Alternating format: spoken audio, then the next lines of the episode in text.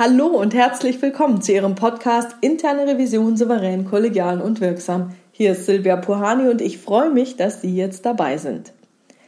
Ich gebe es ja zu, zurzeit treiben mich anscheinend Governance-Themen um. Sie werden sicherlich schon bemerkt haben, dass ich mich an schlechter Governance störe. Ein Beispiel dafür habe ich wieder einmal in der SZ vom 24. März 2023 gefunden – Nakissa Salavati schreibt in ihrem Artikel Raus aus der Fernwärmefalle folgendes. Gratulation an die Erfinderinnen und Erfinder der Fernwärmeversorgung. Eine super Idee. Ein Kraftwerk verbrennt Müll, es entsteht Dampf und diese Wärme versorgt ganze Stadtviertel. Das ist umweltfreundlich, eignet sich dort, wo Industrie Hitze verursacht und viele Menschen wohnen und teure Heizungsanlagen im Keller erübrigen sich. In Deutschland nutzen 5,5 Millionen Haushalte Fernwärme und es werden mehr. Wenn neue Viertel entstehen, sind sie schnell angeschlossen. Im besten Fall ist die Wärme grün, weil sie aus Geothermie gewonnen wird. Ganze Städte könnten so CO2-neutral werden. Doch da ist ein gewaltiger Nachteil. Hat ein Kunde einmal Fernwärme, ist er seinem Versorger ausgeliefert. Er kann ihn anders als etwa beim Gas, nicht wechseln. Und die Anbieter müssen keinerlei Konkurrenz fürchten. Geschäft ohne Wettbewerb ist immer gefährlich. In diesen Tagen zeigt sich das überdeutlich. Viele Versorger erhöhen gerade stark die Preise und Kunden können nicht zu günstigeren Anbietern wechseln. Solch ein Monopol ist extrem verbraucherfeindlich. Es widerspricht dem Grundverständnis, wie Wirtschaft in diesem Land idealerweise funktionieren soll effektiv, am Kunden orientiert und ja, auch sozial. Stattdessen läuft es so. Wer als Eigentümer oder Mieter in eine Wohnung zieht, die über das örtliche Fernwärmenetz angeschlossen ist, muss diese Form der Energieversorgung beziehen. Niemand baut sich eine eigene Gasheizung in die Wohnung im Mehrfamilienhaus. Oft schreiben Kommunen sogar vor, dass Grundstücke an die Fernwärme angeschlossen werden müssen, wegen des Klimaschutzes. Anders als bei Strom und Gas sind die Netze nicht verbunden und Dritte können somit nicht ins Geschäft einsteigen. Die Versorger sind oft kommunale Unternehmen, die mit ihren Einnahmen auch das Freibad querfinanzieren.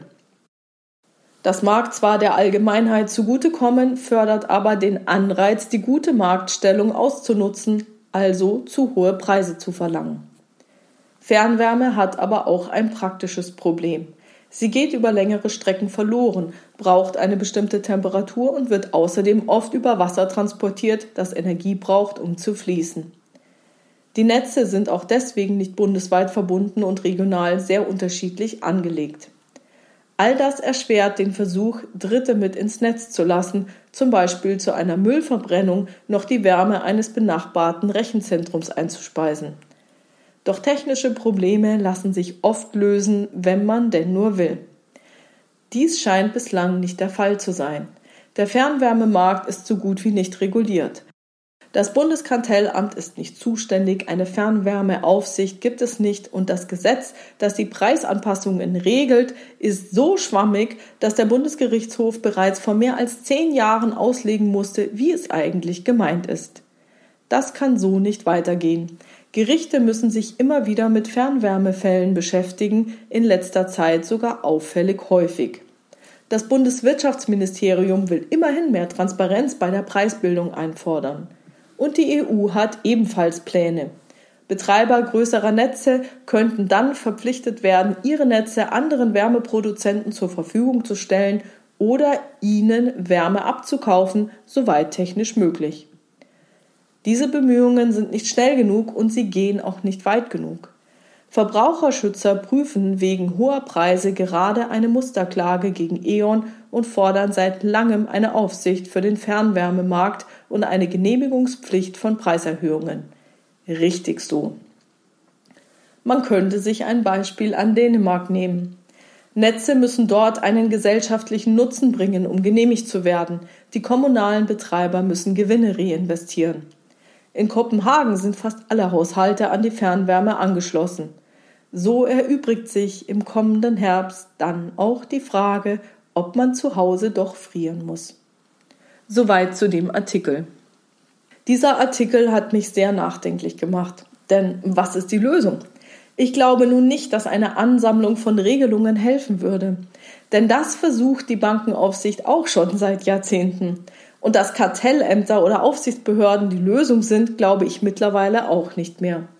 Druck erzeugt im Allgemeinen Gegendruck. Und ich habe den Eindruck, dass jede Regelung nur dazu führt, dass diejenigen, die die Regelung umgehen wollen, immer kreativer werden, um das zu tun. Und dann landet man in einer überbordenden Bürokratie. Eine Regelungswut, die ständig nachadjustiert und geschärft werden muss. Von daher finde ich die von der Autorin angesprochene Lösung des gesellschaftlichen Nutzens sehr charmant. Konkret stelle ich mir eine Verpflichtung auf das Gemeinwohl vor. Dann müssten die Fernwärmeversorger eine Gemeinwohlbilanz erstellen, aus der hervorgeht, in welchem Umfang vier verschiedene Werte auf fünf verschiedene Gruppen wirken. Die vier verschiedenen Werte sind erstens Menschenwürde, zweitens Solidarität und Gerechtigkeit, drittens ökologische Nachhaltigkeit und viertens Transparenz und Mitentscheidung. Die fünf verschiedenen Berührungsgruppen sind a. Lieferantinnen, b. Eigentümerinnen und Finanzpartnerinnen, c. Mitarbeitende, d. Kundinnen und Mitunternehmen, e. Gesellschaftliches Umfeld. Diese vier Werte und fünf Berührungsgruppen bilden eine Gemeinwohlmatrix mit 20 Themen. Diese sind A1 Menschenwürde in der Zulieferkette. A2 Solidarität und Gerechtigkeit in der Zulieferkette. A3 Ökologische Nachhaltigkeit in der Zulieferkette. A4 Transparenz und Mitentscheidung in der Zulieferkette. B1 Ethische Haltung im Umgang mit Geldmitteln. B2 Soziale Haltung im Umgang mit Geldmitteln. B3 Sozial-ökologische Investitionen und Mittelverwendung. B4 Eigentum und Mitentscheidung. C1 Menschenwürde am Arbeitsplatz. C2 Ausgestaltung der Arbeitsverträge. C3 Förderung des ökologischen Verhaltens der Mitarbeitenden. C4 innerbetriebliche Mitentscheidung und Transparenz. D1 ethische Kundinnenbeziehungen. D2 Kooperation und Solidarität mit Mitunternehmen. D3 Ökologische Auswirkungen durch Nutzung und Entsorgung von Produkten und Dienstleistungen. D4 Kundinnenmitwirkung und Produkttransparenz. E1 Sinn und gesellschaftliche Wirkung der Produkte und Dienstleistungen. E2 Beitrag zum Gemeinwesen. E3 Reduktion ökologischer Auswirkungen. E4 Transparenz und gesellschaftliche Mitentscheidung. Für die Gemeinwohlbilanz erstellen die Unternehmen einen Gemeinwohlbericht, der die Gemeinwohlorientierung eines Unternehmens umfassend dokumentiert. Darin enthalten sind Beschreibungen der Unternehmensaktivitäten in Bezug auf die gerade genannten 20 Gemeinwohlthemen, die erkennen lassen, wie weit sich das Unternehmen bereits entwickelt hat. Jedes Thema beschreibt, wie die einzelnen Werte gegenüber den jeweiligen Berührungsgruppen gelebt werden. Das Testat dokumentiert eine extern evaluierte Bewertung der einzelnen Themen und eine Gesamtpunktzahl. Gemeinwohlbericht und Testat ergeben zusammen die Gemeinwohlbilanz. Ziel der Bewertung ist es, die Auswirkungen von unternehmerischen Aktivitäten und Tätigkeiten auf das Gemeinwohl sichtbar zu machen. Im Bewertungsprozess ordnet sich das berichtende Unternehmen auf einer Werteskala ein. Die Bewertung ist daher keine Messung, sondern die Anwendung der Gemeinwohl-Werteskala auf die Aktivitäten von Unternehmen bzw. deren Wirkung auf die unterschiedlichen Berührungsgruppen. Aktivitäten und deren mögliche Wirkungen sind in der Matrix in umfassender Weise durch die Bewertungsstufen beschrieben. Zusätzlich ist bei allen Aspekten die sogenannte Basislinie angegeben. Die Basislinie beschreibt das Mindestmaß gemeinwohlorientierten Wirtschaftens. Dieses wird in vielen Fällen durch den gesetzlichen Standard definiert, liegt manchmal aber auch darüber. Die Basislinie entspricht dem Wert 0. Die Ausgangsbasis stellen alle 20 Themen dar, die zu jeweils 50 Punkten gleichgewichtet werden. Maximal können so 1000 Gemeinwohlpunkte erreicht werden. Da auch Negativaspekte bepunktet werden, liegt die minimale Gesamtpunktzahl bei minus 3600 Punkten. Hier einige Beispiele für Negativaspekte. A2 Ausnutzung der Marktmacht gegenüber Lieferanten. A3 unverhältnismäßig hohe Umweltauswirkungen in der Zulieferkette. B3 Abhängigkeit von ökologisch bedenklichen Ressourcen. C2 ungerechte Ausgestaltung der Arbeitsverträge. C3 Anleitung zur Verschwendung bzw. Duldung unökologischen Verhaltens. D1 Unethische Werbemaßnahmen. D2 Missbrauch der Marktmacht gegenüber Mitunternehmen. D4 Kein Ausweis von Gefahrenstoffen. E2 Mangelnde Korruptionsprävention. E4 Förderung von Intransparenz und bewusste Fehlinformation. Wer das alles und noch viel mehr nachlesen will, den verweise ich auf www.ecogood.org. Von dort habe ich die Informationen zur Gemeinwohlbilanzierung, die ich mit Ihnen geteilt habe. Ich finde diesen Ansatz sehr interessant und werde mich weiter damit beschäftigen.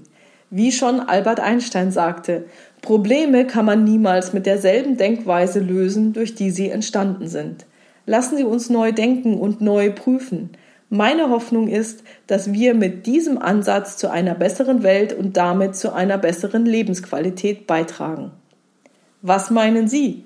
Ich freue mich über Ihre Ideen, Gedanken und Kommentare auf meiner Webpage oder in der LinkedIn-Gruppe Interne Revision souverän, kollegial und wirksam unter dem Post zu diesem Podcast. Vielen lieben Dank. Ja, wenn Sie wollen, melden Sie sich für meinen Newsletter an auf www.puhani.com oder hinterlassen mir eine Mitteilung per Mail an info@puhani.com oder Sie nutzen das Kontaktformular auf meiner Webpage. Wenn Sie Ihren Absender eintragen, dann kann ich Ihnen antworten. Wenn nicht, können Sie vollkommen anonym bleiben. Ja, wenn Ihnen der Podcast gefallen hat, wenn das für Sie ein Thema ist, dann teilen Sie diesen Podcast bitte mit allen Leuten, die das interessieren könnte. Das wäre mir wirklich sehr, sehr wichtig und liegt mir sehr am Herzen. Ansonsten freue ich mich immer über Ihre Rückmeldungen und vielen lieben Dank dafür. Bleiben Sie dran und hören Sie gerne wieder rein in Ihren Podcast Interne Revision souverän, kollegial und wirksam. Mein Name ist Silvia Puhani und ich wünsche Ihnen erfolgreiche Prüfungsprozesse.